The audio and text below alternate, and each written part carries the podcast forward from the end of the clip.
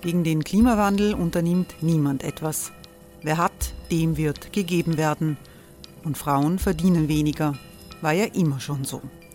Man ärgert sich und macht weiter. Was aber, wenn nicht? Wir haben eine Idee. Die Falter Arena macht die Bühne frei für Menschen und Projekte, die das Land verändern. Mein Name ist Eva Konzett. Ich leite das Politikressort im Falter. Und am Sonntag, den 26. Mai, veranstalten wir im Wiener Stadtsaal die nächste Falter Arena.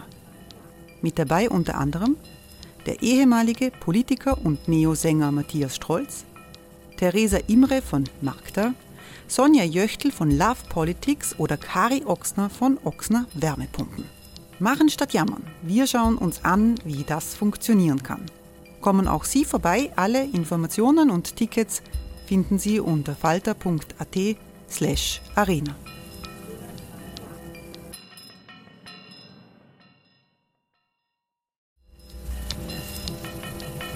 Falter-Podcasts werden durch Werbung unterstützt. Das hilft bei der Finanzierung unseres journalistischen Angebots. Die Erderhitzung ist kein Gefühl, aber mit vielen Gefühlen verbunden. Sorgen etwa oder Angst. Eine Veranstaltung gegen diese Ohnmacht ist Tipping Time, eine Klimakonferenz der Zivilgesellschaft. Von 9.5. bis 11.5. findet Tipping Time in Kooperation von Globe Art, Solektiv und Tangente St. Pölten statt und lädt ein zu Diskurs, Diskussionen und Workshops mit namhaften Vortragenden wie Nikolai Schulz und Friederike Otto. Weitere Informationen finden Sie auf www.tangentesanktpölten.at.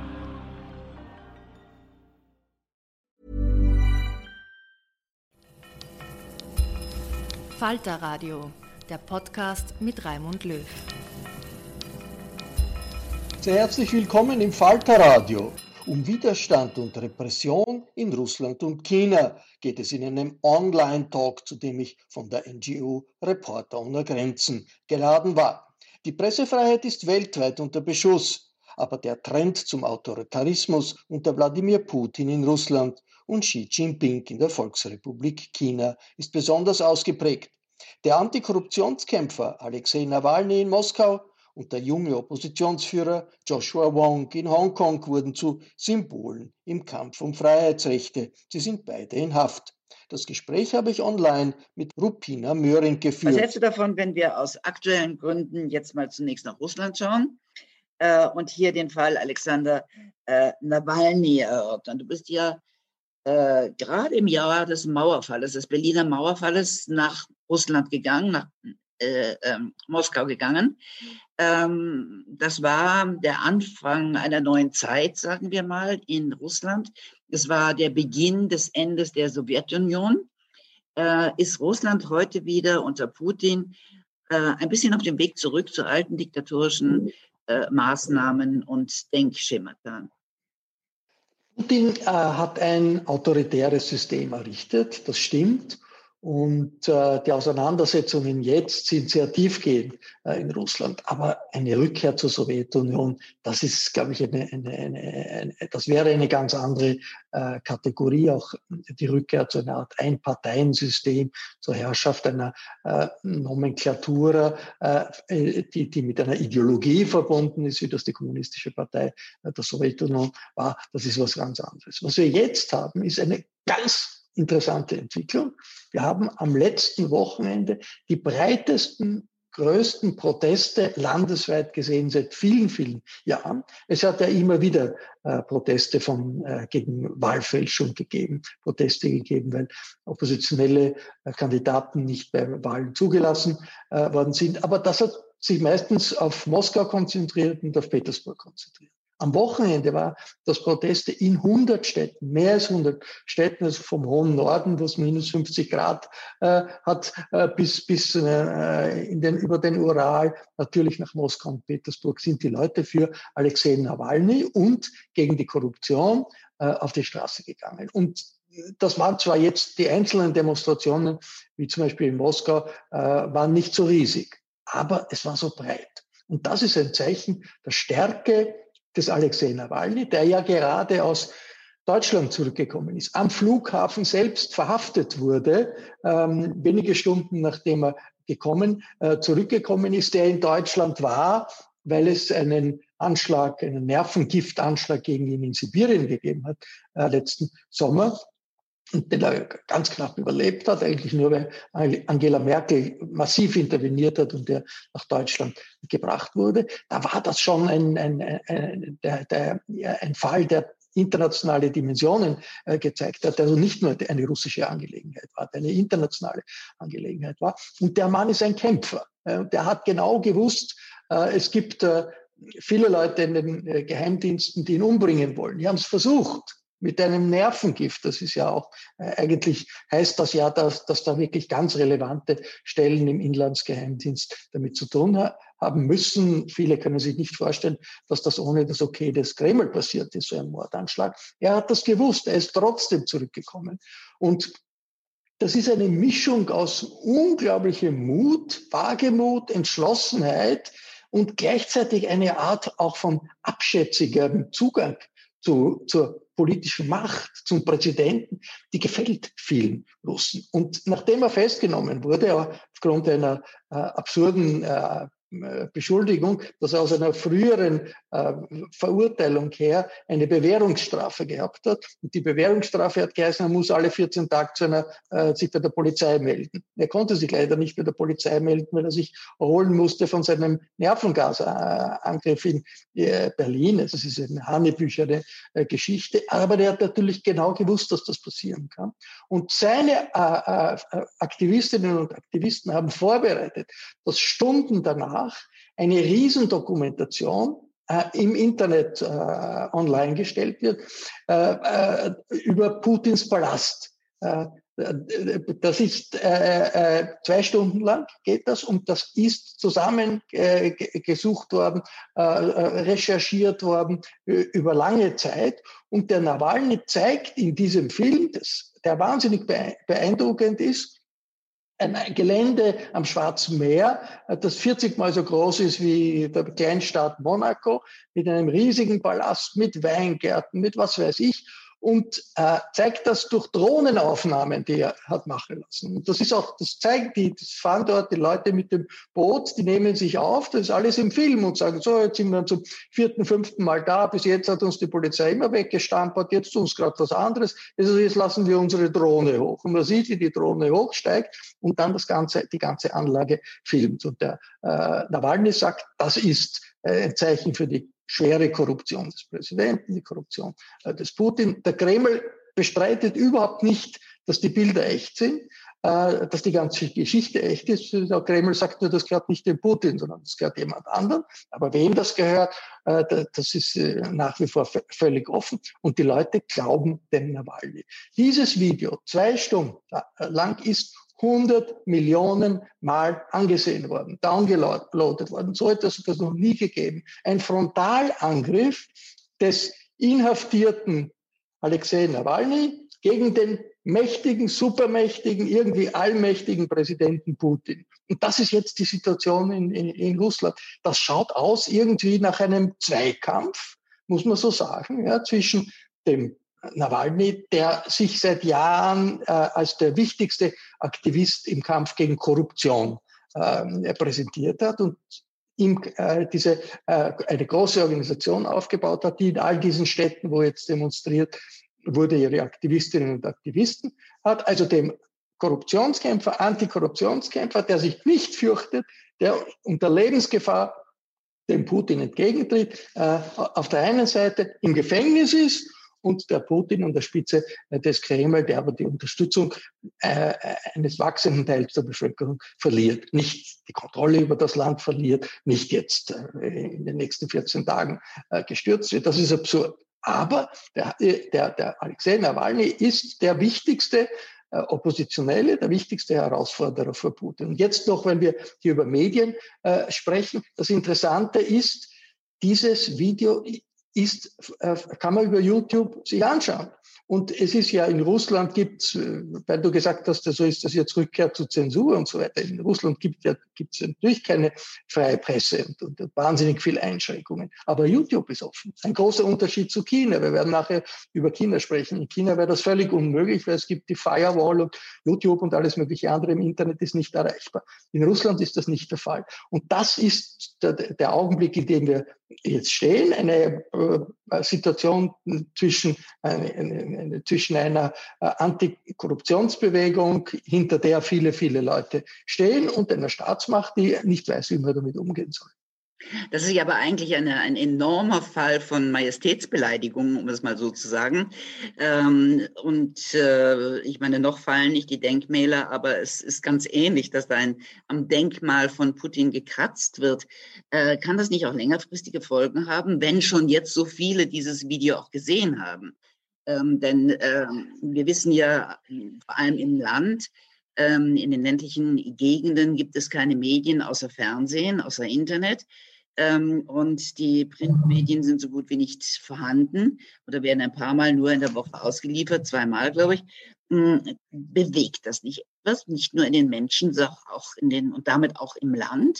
Ist das nicht sehr gefährlich auch für die Macht? Es ist, das, klar, und der, der, der Alexei Nawalny ist gefährlich für die Staatsmacht, sonst hätte man nicht versucht, ihn umzubringen. Sonst hätte es nicht äh, die Situation gewesen, dass in den letzten Jahren er eigentlich in jedem äh, Jahr mehrere Monate irgendwo im Gefängnis war. Hat auch, ist auch sonst äh, immer wieder attackiert worden. Klar, der wird von äh, der Kreml-Führung als eine Gefahr angesehen. Und dieses Video über Putins Palast, das ist natürlich ein, der größte Propaganda-Coup, der ihm jemals gelungen ist, der in breiten äh, Bevölkerungsschichten bekannt macht. Er taucht da dauernd auf in, in, in, dem Video, er spricht dauernd in die Kamera.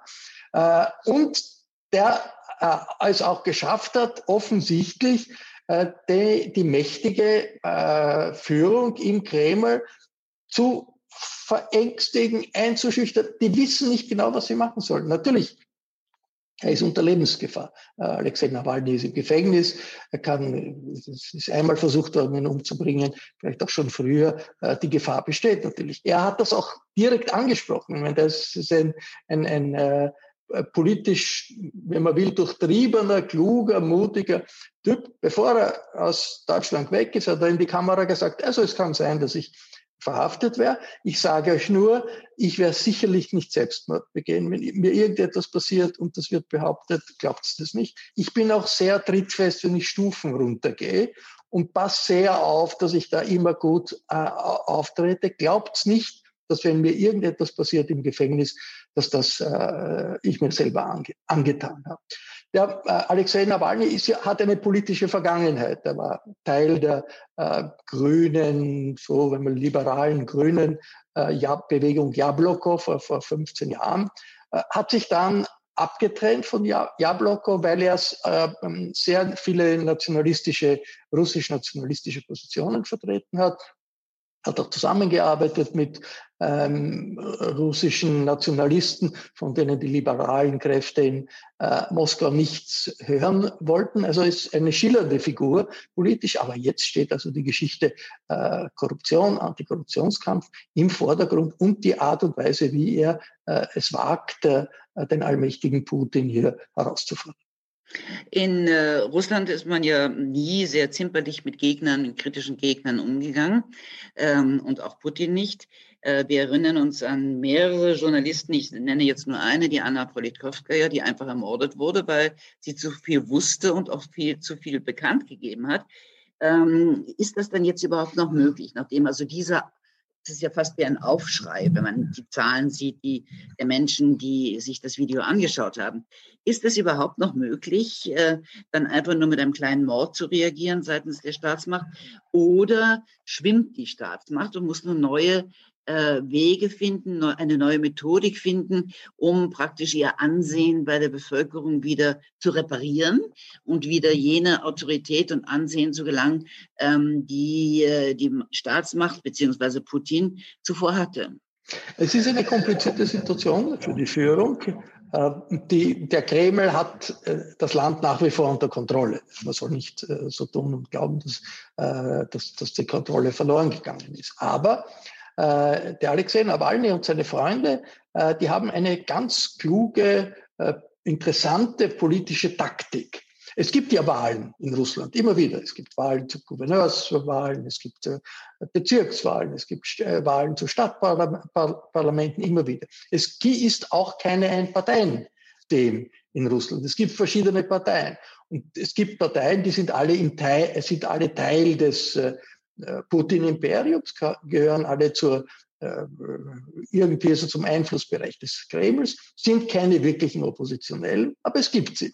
Also es gibt die große äh, Regierungspartei Einiges Russland und es gibt die Kommunisten, es gibt die rechtsradikalen Schirinowski-Leute. Also es gibt die und die kandidieren auch. Und der Nawalny und seine Leute sagen, egal wo gewählt wird, wenn es irgendwelche Wahlen gibt, sollen die Leute die Kandidaten wählen, die nicht einiges Russland sind und die die besten Chancen haben gegen einiges Russland. Wurscht, ob euch das gefällt, was die sagen oder nicht sagen, ist ganz egal.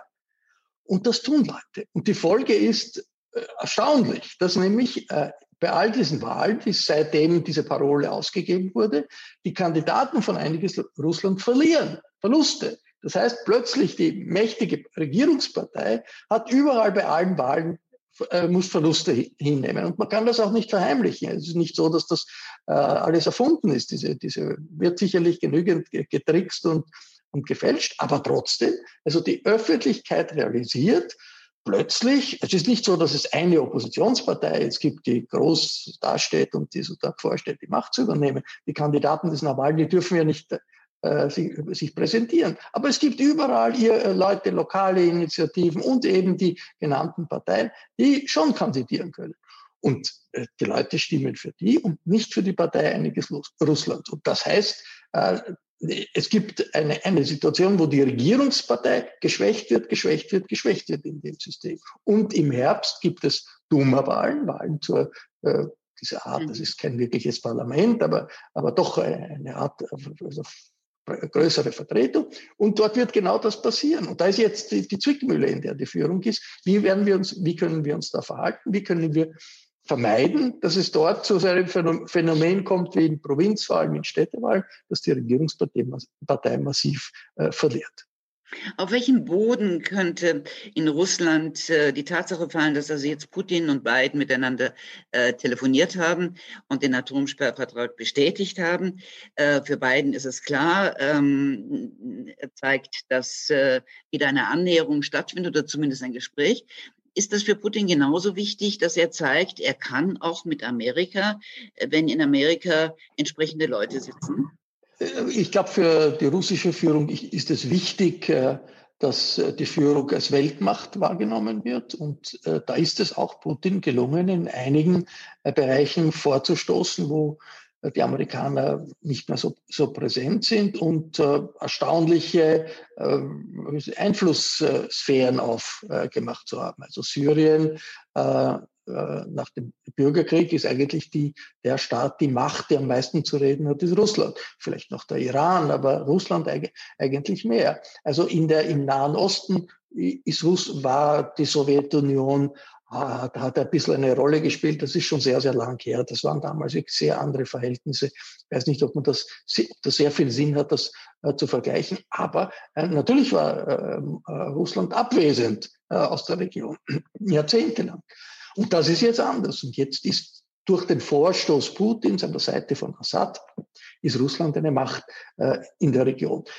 Die Art, wie äh, Russland die Separatisten in der Ukraine unterstützt hat, aufgerüstet hat, eigentlich einen Krieg führt gegen die Ukraine, hat natürlich auch etwas damit zu tun, dass Putin irgendwie sich als äh, der Machthaber präsentiert, der für die gesamte Region, die früher zur Sowjetunion gehört hat, äh, die Vormachtstellung haben will. Also das ist schon wichtig für äh, Putin. Äh, die Beziehungen zu, zu Washington und zu den USA sind immer auf, aufgrund der Erinnerung an den Kalten Krieg, wo man gesagt hat, es gibt die zwei Supermächte und wenn die sich was ausmachen, dann funktioniert was oder funktioniert was nicht, hat das natürlich ein, ein bestimmtes, hat eine bestimmte politische Dimension.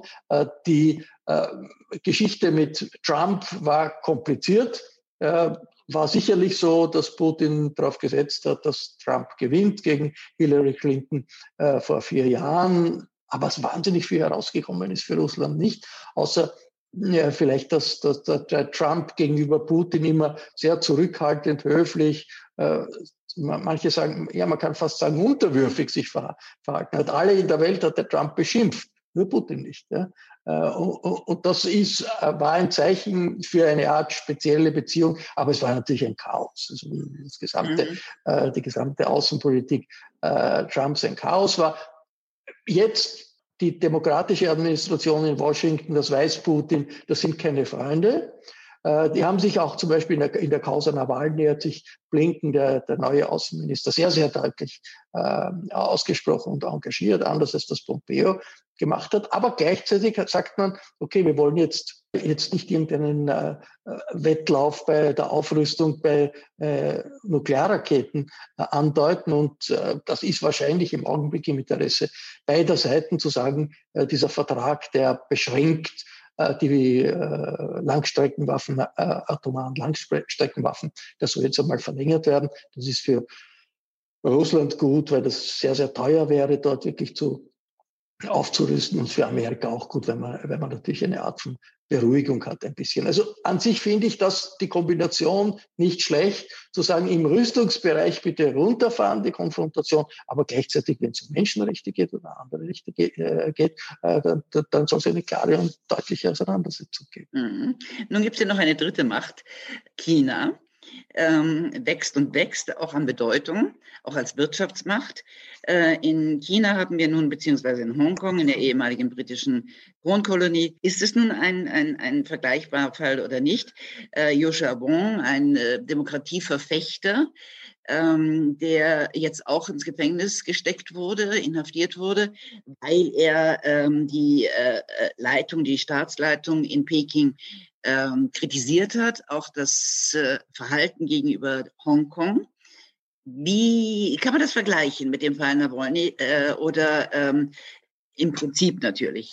Äh, Wong ist nicht ähm, vergiftet worden oder man hat nicht versucht, ihn zu vergiften, man versucht, ihn mundtot zu machen und das ist ja auch nicht gerade wenig. Ähm, wo ist da der Unterschied der Führung in Peking und in Moskau?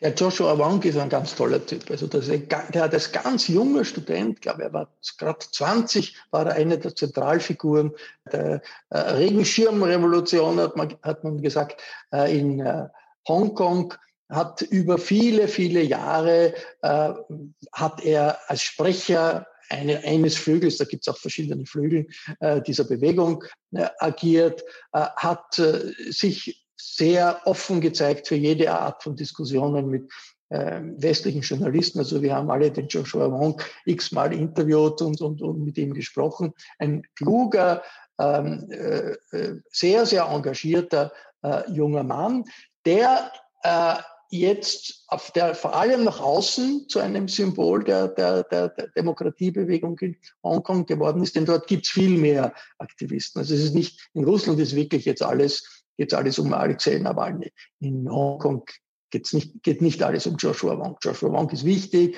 und, und dass er im Gefängnis ist, ist schlimm, aber äh, das hängt die Situation, denn dort ist äh, nicht auf eine Person konzentriert und ist auch fast, äh, es ist eine andere äh, Konstellation, sie ist schwieriger, sie ist komplizierter. Und Joshua Wong im äh, Gefängnis ist ein Zeichen dafür, dass äh, die äh, Behörden äh, diese Freiheit, die es gegeben hat in den letzten Jahren, nicht mehr zulassen. Das ist eine Freiheit, die Hunderttausende auf die Straße, es ihnen ermöglicht gehabt hat, auf die Straße zu gehen, zu demonstrieren. Auch eine Freiheit, die Chaos geschaffen hat, muss man ehrlicherweise auch sagen. Monatelang war Hongkong eigentlich blockiert, weil die jungen Leute äh, das Stadtzentrum blockiert haben, die Geschäftsbereiche äh, blockiert haben. Also das war keine Kleinigkeit. Und äh, da, das, es stimmt sicherlich, dass kein Staat und keine Regierung da nichts gemacht hätte. Also das ist, ist, ist doch ein Zeichen einer großen, tiefen Krise in Hongkong gewesen. Und was jetzt die äh, Hongkonger äh, Stadtverwaltung äh, und, und, Stadtführung und die äh, Carrie Lam, die sowas wie die Bürgermeisterin, Gouverneurin äh, der Stadt ist, durchzieht auf Druck äh, Pekings, ist, den Spielraum einzuschränken und Schritt für Schritt die wichtigsten Aktivistinnen und Aktivisten dieser Bewegung zu disziplinieren und einige auch zu kriminalisieren. Und die Grundlage ist äh, ein Gesetz, das im äh, letzten Sommer verabschiedet wurde, gegen das viel demonstriert wurde, über die Staatssicherheit und dass es den Hongkonger Behörden ermöglicht, Leute zu verurteilen, Leute ins Gefängnis zu schicken, weil sie ja nach Regeln der Volksrepublik die Staatssicherheit gefährden. Und da ist auch der Joshua Wong drunter, da sind viele andere auch äh, drunter. Das ist ein, würde ich sagen, also wenn wir, wir du hast vorhin gesprochen über das Ende der, der Sowjetunion. Äh, es hat vorher ja auch eine Krise gegeben, das war der Einmarsch äh, der Warschauer Paktstaaten in der Tschechoslowakei. Nach dem Einmarsch hat man gesagt, da ist Normalisierung. Es kommt die Normalisierung. Das heißt, vorher 68 waren Demonstrationen, es ist, hat gewurdelt und es ist viel diskutiert worden, das ist alles normalisiert worden. Das ist zurzeit ein Prozess der Normalisierung in Hongkong. Hongkong soll nach dem Wunsch äh, der chinesischen Führung nicht nur äh, Teil Chinas sein, militärisch, außenpolitisch, vielen anderen Bereichen, sondern soll, das hat Xi Jinping, der chinesische Staatspräsident, vor drei Tagen in einem mit, mit im Fernsehen übertragenen Telefonat mit Carrie Lam, der Hongkonger Regierungschefin, gesagt, er möchte, dass also Ruhe äh, einkehrt und dass Patrioten die das Land führen und Hongkong führen, dass Patrioten überall sitzen und dass alles patriotisch abläuft. Das heißt, es soll nicht diese Art von Widerspruch, diese Art von Vielfalt äh, geben, die wie vorhin gesagt, es ist richtig, auch durchaus zu Chaos und zu Durcheinander geführt haben. Aber es ist eine Repression, die sich gegen ausgewählte Exponenten dieser Demokratiebewegung äh, richtet. Es ist nicht etwas, was eine Massenrepression ist, muss man auch sagen. Natürlich, es werden überall die Zügel äh, angezogen, aber es ist doch immer so, wenn man aus Peking nach Hongkong kommt und am Flughafen äh, in Hongkong ankommt, dann äh, hat man das Gefühl, man ist, da ist jetzt plötzlich ein Stück Freiheit da in Hongkong, das in China nicht ist. Warum? Weil das Internet frei ist in Hongkong und weil es nicht die Firewall gibt und nicht diese massive Internetzensur, äh, die es in China gibt. Und viele Touristen, jetzt gibt es keine, weil jetzt ist äh, Corona, äh, die nach Hongkong kommen, die sind dann sofort in die Buchläden gegangen und haben alle mögliche Literatur gekauft, wo irgendwas Böses über die Partei geschrieben wurde. Das war allen bewusst, dass daher ein Unterschied ist. Dieser Spielraum äh, Hongkongs wird eingeschränkt. Aber jetzt muss man sagen, es ist diese Kombination auf, von Einschränkung des Spielraums, Repression, Sicherheitsgesetz und natürlich auch Corona, die die Bewegung, diese Demokratiebewegung äh, in eine unglaublich in die Defensive gebracht hat. Und äh, das ist heute die Situation kann nicht verglichen werden in Hongkong mit dem, was vor ein paar Jahren war. Also diese Verhaftungen, die du angesprochen hast, Joshua Wong und andere, auch die Entfernung von, von Oppositionellen aus, aus dem Stadtparlament, das wird alles hingenommen. Es muss irgendwie, es ist die Kraft äh, der Demokratiebewegung ist nicht mehr da durch die vielen, vielen Jahre, wo die, die man auf der Straße war und die eigentlich mit Niederlagen geendet haben und jetzt eben noch dazu die Pandemie. Since 2013, Bombas has donated over 100 million socks, underwear and t-shirts to those facing homelessness. If we counted those on air, this ad would last over 1,157 days. But if we counted the time it takes to make a donation possible, it would take just a few clicks. Because every time you make a purchase, Bombas donates an item to someone who needs it. Go to bombas.com slash ACAST and use code ACAST for 20% off your first purchase. That's bombas.com slash ACAST, code ACAST. Es ist ja aber auffallend, dass also gerade was Hongkong betrifft, ähm, die Intellektuellen doch sehr beobachtet werden. Auch der Verleger äh, Jimmy Lai zum Beispiel, der ja auch im Gefängnis war, der wohlhabend ist, also der sich auch vieles leisten kann.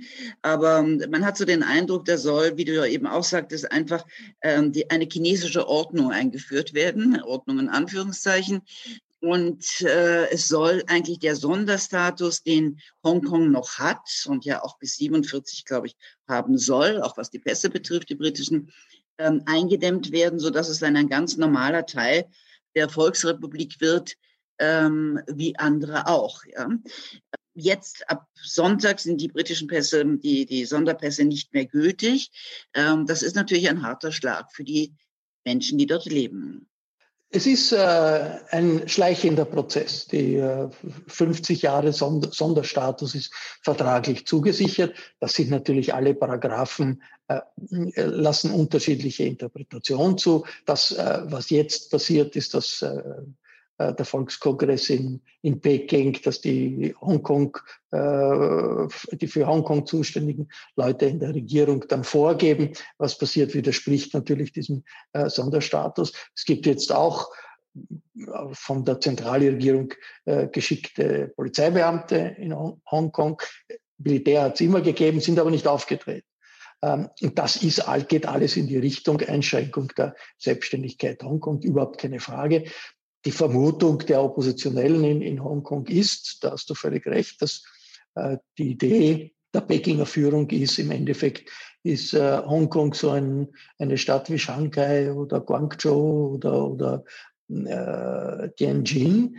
Und da steckt natürlich auch ein Teil Reali wirtschaftlicher Realität dahinter. Vor 25 Jahren war Hongkong total wichtig für, den, für die wirtschaftliche Entwicklung Chinas. Das war der äh, Kanal, über den äh, Milliarden und Abermilliarden von Investitionen äh, nach China geflossen sind. Die Börse in Hongkong, eine der wichtigsten Börsen äh, des fern fernen Ostens, war um vieles größer als alle chinesischen Börsen zusammen. Äh, das hat sich geändert. Die Bedeutung durch das Wachstum äh, der chinesischen Volkswirtschaft ist die Bedeutung Hongkongs, die wirtschaftliche Bedeutung Hongkongs massiv zurückgegangen. Die Börse ist noch immer wichtig, soll man nicht unterschätzen, weil bei allem, äh, bei, allem politischen Druck äh, es etwas gibt in Hongkong, was es in China nicht gibt, nämlich äh, eine unabhängige Justiz, außer wenn es jetzt um ganz heikle politische Fragen geht. Das, was, was zur Folge hat, dass viele Investoren, die in China investieren, dann sagen, ja, aber wir müssen in unserem Vertrag haben, im Streitfall machen wir äh, Hongkong zum Gerichtsort, wo wir äh, einen solchen Streit ausfechten. Denn wenn der Gerichtsort Shanghai ist, dann fürchten alle, dass sie, dann haben sie überhaupt keine Chance. Also die Bedeutung Hongkongs ist nicht verschwunden, aber sie ist total äh, ein, äh, begrenzt, viel begrenzter als früher. Die Börse in, in Shanghai und Shenzhen ist, ist äh, genauso groß wie die in, äh, in Hongkong und das Symbol ist Natürlich, es gibt äh, auf der anderen Seite von, von, von Hongkong ist Shenzhen. Und Shenzhen war vor 30, 40 Jahren ein kleines Fischerdorf. Dorf ist ein bisschen übertrieben, eine, eine Fischersiedlung. Und das sind, wer konnte, ist also von Shenzhen nach Hongkong, viele Flüchtlinge gegeben, Wirtschaftsflüchtlinge. Jetzt ist Shenzhen eine äh, Millionenstadt, 11 Millionen, 12 Millionen Einwohner. Niemand weiß genug genau wie viel. Und die Leute aus Hongkong gehen nach Shenzhen arbeiten. Und die, die, äh, viele der, äh, der, der, der Handys, die äh, Internetgeräte, die die ganze Welt haben, kommen aus Shenzhen. Also da hat sich einfach am Kräfteverhältnis etwas geändert zwischen Hongkong und der Volksrepublik.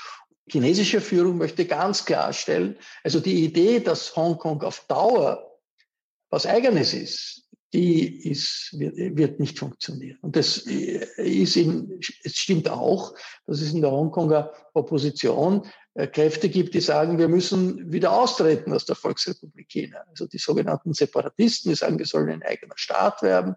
Das war doch äh, auch besser als, als britische Kolonie, was nicht stimmt, aber äh, das ist die Vorstellung. Bei Demonstrationen manchmal gehen plötzlich britische Fahnen, werden herum äh, getragen und einige der Oppositionsgruppen, auch eine, äh, äh, bei der Joshua Wong mitgearbeitet hat, sagt, ja, die Volksrepublik China ist eine kommunistische Diktatur, das wird sich nie demokratisieren. Um die Demokratie in Hongkong zu retten, müssen wir selbstständig werden. Und das ist ein rotes Tuch für Peking. sozusagen die Rückkehr Hongkongs als Kolonie äh, ins Reich der Mitte war symbolisch ein Zeichen dafür, China ist wieder da, die Zeit der Erniedrigung durch den Westen ist vorbei. Und dass da jetzt jemand kommt und in Hongkong sagt, na, wir wollen eigentlich das gar nicht, wollen gar nicht dabei sein, äh, wir wollen irgendwie ein eigener Staat werden, äh, das ist äh, irritiert Peking total. Und die Selbstständigkeit ist nach wie vor groß. Also es gibt eine eigene Währung in Hongkong. Es gibt natürlich die auch die Medien, äh, es gibt nach wie vor die kritischen Medien. Äh, ja, es stimmt, Jimmy Lai, was du sagst, ist, ist im Gefängnis, ein, ein Multimillionär, der die größte äh, Boulevardzeitung Hongkongs hat und ein wütender Gegner von Xi Jinping ist, nach wie vor. Der ist eben jetzt im Gefängnis. Aber es gibt nach wie vor die Hongkong Free Press, eine, eine kleine, aber wird ohne, ohne Probleme, da kann jeder draufgehen im Internet, also jeden Tag sehr kritische Artikel, sogar die englischsprachige South China Morning Post, die, die, die Alibaba gehört, also einem großen chinesischen äh, Unternehmen, ist keine Parteizeitung. Äh, mhm. Ist natürlich durch, durch die Situation äh, wird, wird die South China Morning Post immer weniger kritisch und man muss sich immer denken, na, wer hat da wieder interveniert, dass das so und so äh, äh, gesehen wird. Aber das ist kein Vergleich zu äh, einer chinesischen Parteizeitung. Also sind die Unterschiede schon noch groß, aber die Richtung ist eine Richtung in Richtung Normalisierung. Also solche Phänomene bei Medien kennt man ja auch aus anderen Ländern, dass manche Medien auf einmal ganz zahm werden ähm, und freche Medien immer weniger. Aber kommen wir nochmal zu den äh, Millionenstädten. Ähm, ich erinnere mich, als ich in Peking war, das erste Mal, das war Anfang der 90er Jahre und es war fast ländlich. Ja? Ähm, es hat noch die alten Viertel gegeben. Es war, der Verkehr war, äh, ja, primär Fahrräder, aber auch nicht so, dass man Angst haben musste. Dann war ich äh, ein Jahr vor den Olympischen Spielen wieder da und habe die Stadt nicht wiedererkannt, weil sie ja pach, explodiert ist. Ja?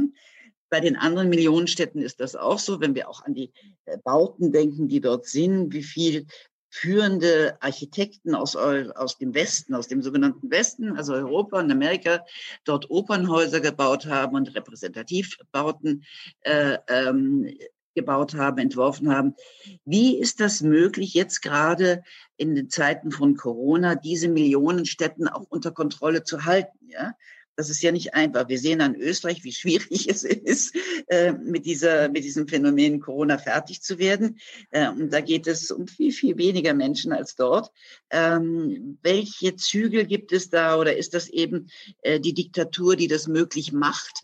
Ähm, und gibt es genügend, ja, sagen wir, Überwachungsinstrumente und Menschen, ähm, die das nicht entgleiten lassen?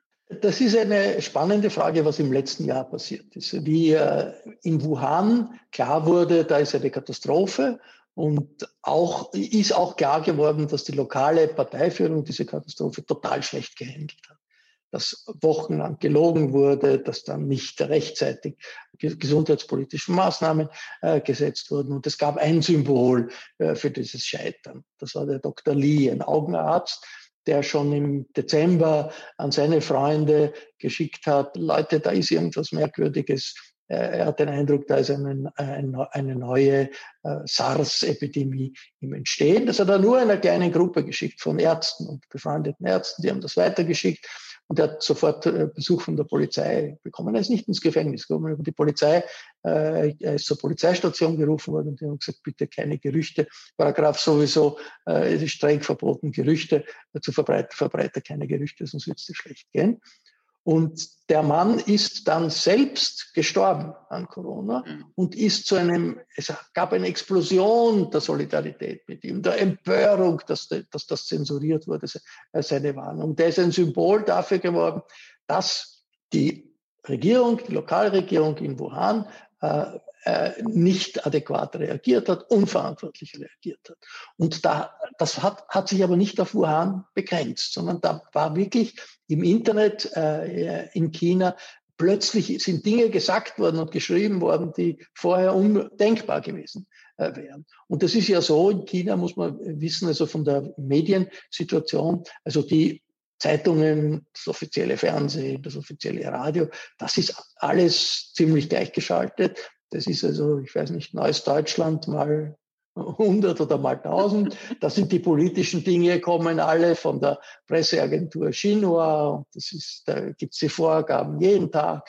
Ein sehr, sehr effizientes System, können wir mal drüber reden, mhm. noch im Detail. Aber das ist alles kontrolliert. Also da gibt es keine Kritik oder Unzufriedenheit. Also außer wenn wo irgendein Parteiführer jetzt einen anderen niedermachen will.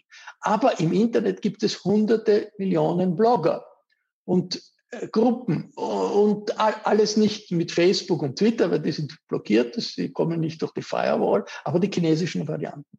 Und die sind auch kontrolliert natürlich. Aber dort hat sich plötzlich nach Wuhan, nach dem Tod des Dr. Li, etwas Unglaubliches abgespielt, also ein Ausmaß an Kritik an der Führung, das äh, erstaunlich war. Und da ist es der Führung gelungen, in den Monaten danach die Situation völlig wieder unter Kontrolle zu bekommen durch ein Heer von Leuten, die im Internet arbeiten. Also man schätzt zwei Millionen, drei Millionen Aufpasser im Internet. Viele unzählige Firmen, die im Auftrag dieser Aufpasser selber Blogs machen, in Blogs intervenieren, Zensurvorgaben. Ein riesiges Unternehmen, das es äh, äh ermöglicht hat, diese ein paar Wochen waren das, wo offensichtlich die Führung Angst gehabt hat, dass gerät außer Kontrolle und niemand weiß, was dann äh, passiert, umzudrehen. Und das ist umgedreht worden durch ein sehr effizientes, technologisches, aufwendiges System der Internetkontrolle, der Internetzensur, der Internetbeeinflussung, aber nicht nur. Das wäre einfach, zu einfach, das zu sehen. Das ist, hat sich auch aufgehört, weil China erfolgreich ist im Kampf gegen die Pandemie. Und ich, äh, es ist äh, überhaupt, man kann jetzt sagen, was auch immer, man sagen will, natürlich die chinesischen Zahlen werden bestritten von den Europäern. Die, gut, die europäischen Zahlen werden von den Chinesen bestritten, aber wurscht, wahrscheinlich ist, würde ich mal annehmen, dass also die chinesischen Zahlen äh, noch mehr manipuliert sind als die äh, aus Tirol oder die der Österreich oder Wien äh, oder sonst wo in Europa, äh, würde ich ziemlich sicher annehmen, aber trotzdem die Dimensionen. So in, in, in China ein paar tausend Tote, vielleicht sind es ein paar zehntausend Tote, ich weiß es nicht, ein paar tausend Tote nach offiziellen Angaben. Es sind 400.000 in den USA Tote. 300, 400.000 in Europa Tote. Die Dimensionen sind unglaublich. Und China hat es geschafft, die Pandemie unter Kontrolle zu bringen. Da muss man nur, es ist jetzt das äh, Chinese New Year, also die, das Frühlingsfest, äh, das neue Jahr. Äh, es kommt das Jahr des Büffels.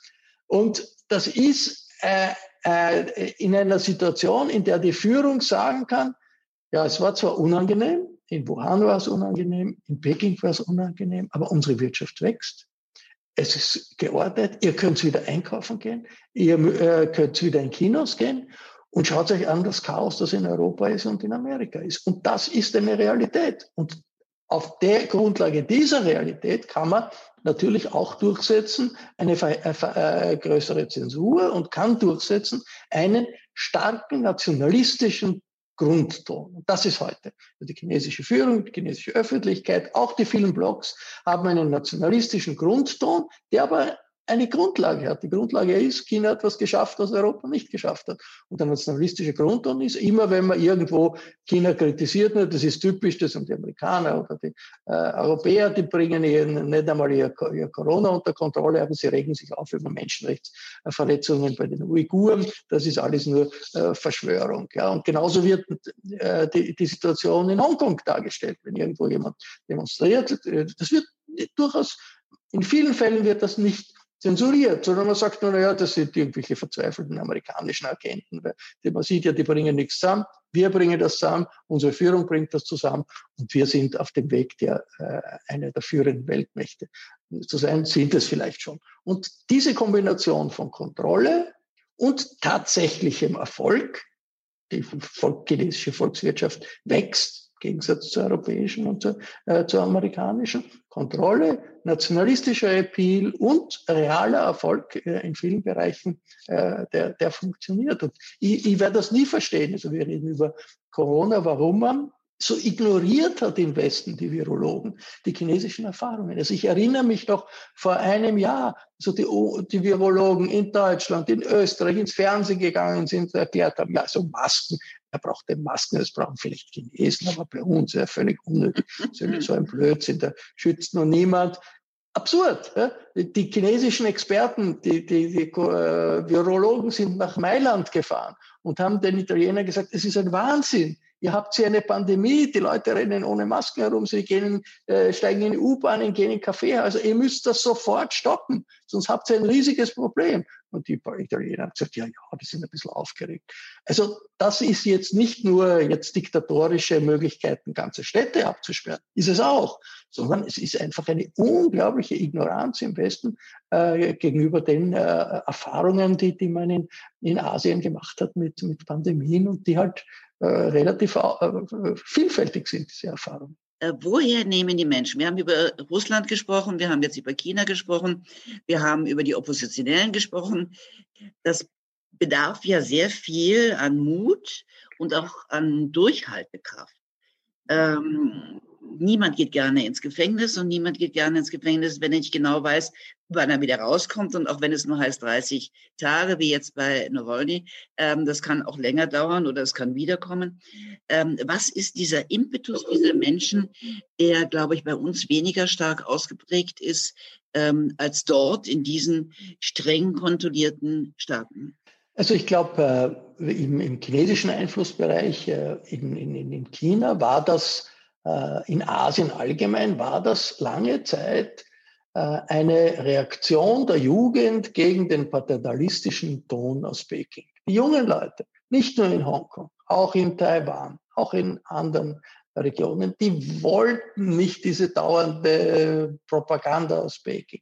Die wollten nicht diese Bevormundung aus Peking. Also die jungen Leute in Taiwan sind so ähnlich wie junge Leute überall, die demonstrieren für den Umweltschutz und es gibt eine Partei, die ist für, für Homo-Ehe und dann wird gestritten und so. Also es ist, und dann kommt Peking und, und tut irgendetwas vorschreiben, das passt überhaupt nicht drauf. Also da war, glaube ich, äh, in den, in den letzten Jahren äh, das Gefühl, äh, bei vielen, also da ist eine chinesische Führung, die erstickt die Aktivität in der Gesellschaft. Und wo das möglich war, hat man dagegen protestiert und hat sich dagegen gewehrt. Und die Führung in Peking hat immer Angst gehabt, naja, wenn da der Funke überspringt zu uns, dann kann das gefährlich werden.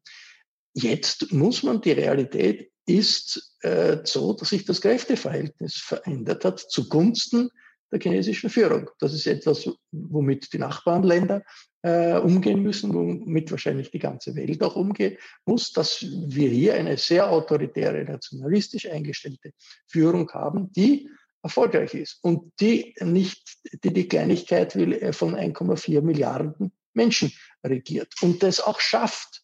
Und ich meine, wir sehen ja, dass es nicht so ganz einfach ist, die Europäische Union auf einen grünen Zweig äh, zu bringen äh, oder die USA auf einen grünen Zweig zu bringen, weil er so groß ist bitte 1,4 Milliarden, das ist die äh, Bevölkerung der Europäischen Union plus USA plus noch einmal USA. Und das alles im Rahmen eines staatlichen Systems mit einem äh, Entscheidungsprozess, sehr, sehr zentralisiert, wo ich schon glaube, dass es langfristig riesige Widersprüche sich auftun, weil das eine vielfältige Gesellschaft ist, eine lebendige Gesellschaft ist mit riesigen Interessensgegensätzen. Aber ein politisches System, das total monolithisch ist, wo diese Interessensgegensätze in keiner Weise äh, ausgetragen werden können oder äh, ein, ein, eingebracht werden können, das ist mittelfristig, äh, glaube ich, ist das eine sehr gefährliche Situation für die politische Führung. Man weiß nie, ist immer sehr unberechenbar. China ist immer politisch sehr unberechenbar.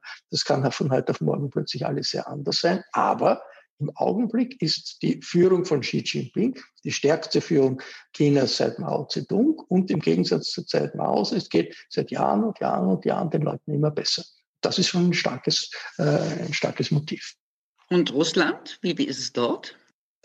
Das ist, glaube ich, anders, weil wir in Russland äh, bei vielen das Gefühl haben, wir haben jetzt 20 Jahre, also Putin und äh, die jungen Leute haben noch nie was anderes erlebt außer Putin und das ist die äh, Putin-Partei, ist eine Partei, die äh, überall drauf sitzt und wenn man was haben will, man bestechen und wenn man den Falschen besticht, dann äh, kommt man äh, in Schwierigkeiten und es geht nichts weiter.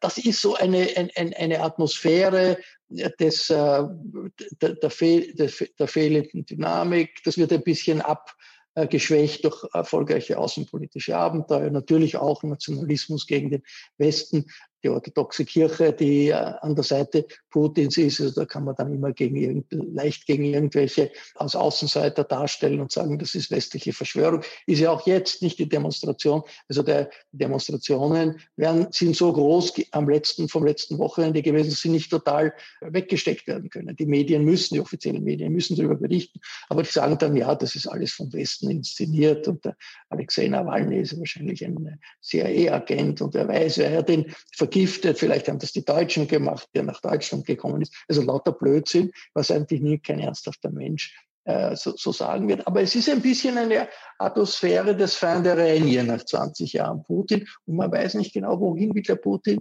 äh, gehen. Ich meine, der will er ewig äh, Präsident sein, muss er schon wieder die Verfassung ändern. Nicht? In ein paar Jahren ist die, nach der jetzigen Verfassung seine Amtszeit zu Ende ein bisschen sehen die Leute auch in Belarus, in Weißrussland, also wenn ein ewiger Diktator ist, der, der bringt dann die Gesellschaft so gegen sich auf, dass es äh, nicht äh, gut geht, dass man in einer Sackgasse ist. Und das Gefühl für viele in, der, in Russland ist, so ist meine Einschätzung, äh, dass die russische Gesellschaft sich in einer Sackgasse befindet und dass der Putin das Symbol dafür ist, dass man äh, in der Sackgasse stecken bleibt, äh, anstatt irgendwie nach Wegen äh, zu finden, herauszukommen.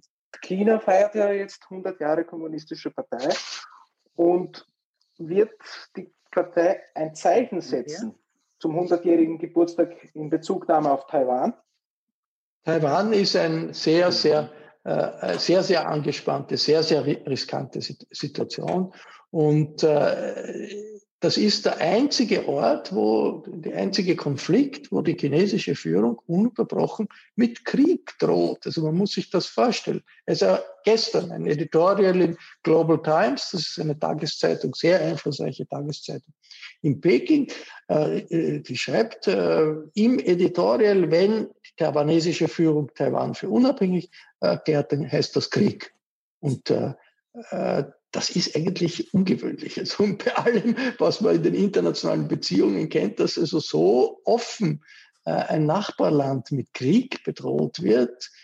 Äh, es gibt, es ist in der, im, im, im, in der, die chinesische Gesetzeslage ist, dass China strebt die Wiedervereinigung mit Taiwan an. Wobei das Wort Wiedervereinigung, da kann man schon drüber diskutieren, weil äh, es gibt viele Historiker, die sagen, also gut, äh, Taiwan war nie Teil der Volksrepublik China, das ist sicher, aber war auch nicht wirklich Teil des äh, imperialen Chinas. Aber wurscht, das ist, wird so in Peking gesehen.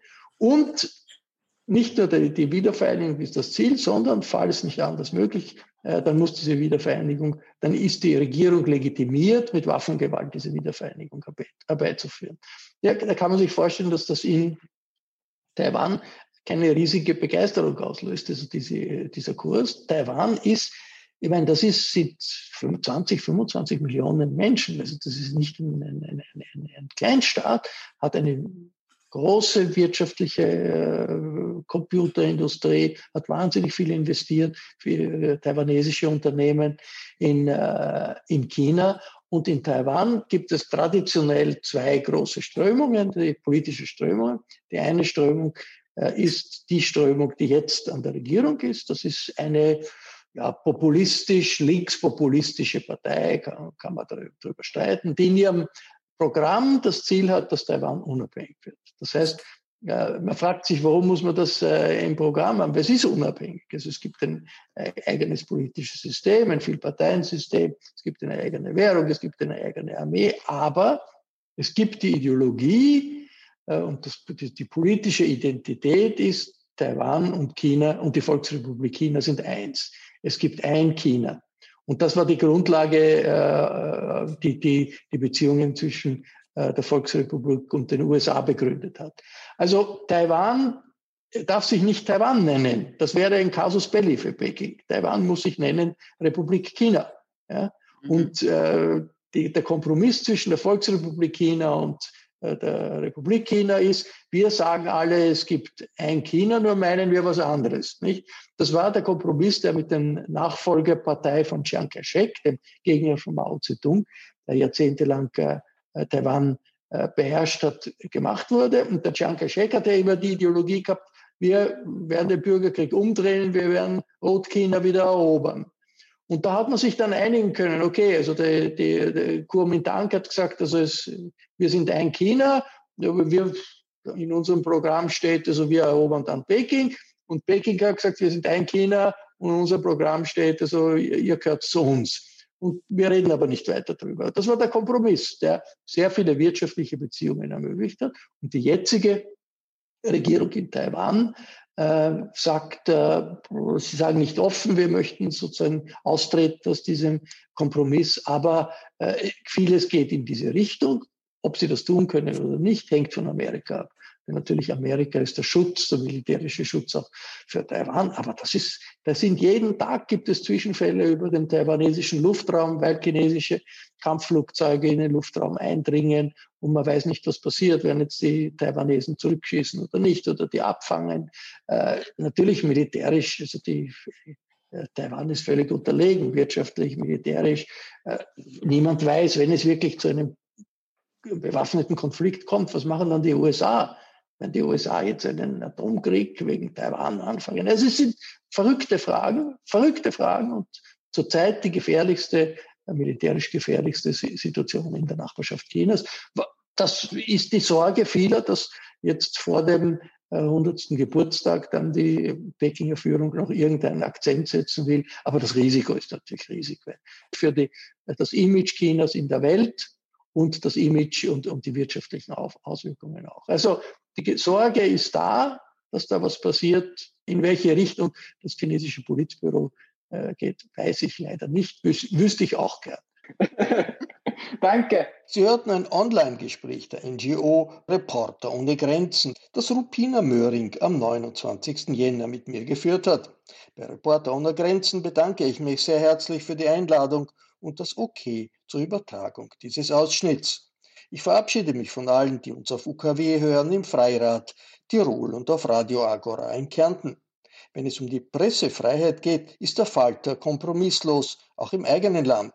Wenn Sie dieses Engagement unterstützen wollen, ist ein Abonnement des Falter der beste Weg. Ein Abo können Sie im Internet bestellen über die Adresse abo.falter.at. Ursula Winterauer hat die Signation gestaltet, Anna Goldenberg betreut die Falter Audiotechnik. Ich verabschiede mich bis zur nächsten Folge.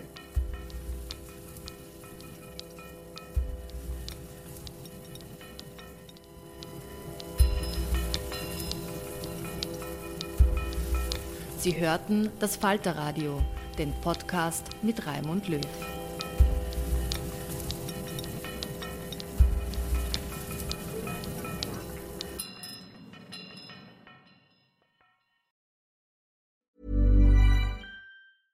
Hey, it's Danny Pellegrino from Everything Iconic.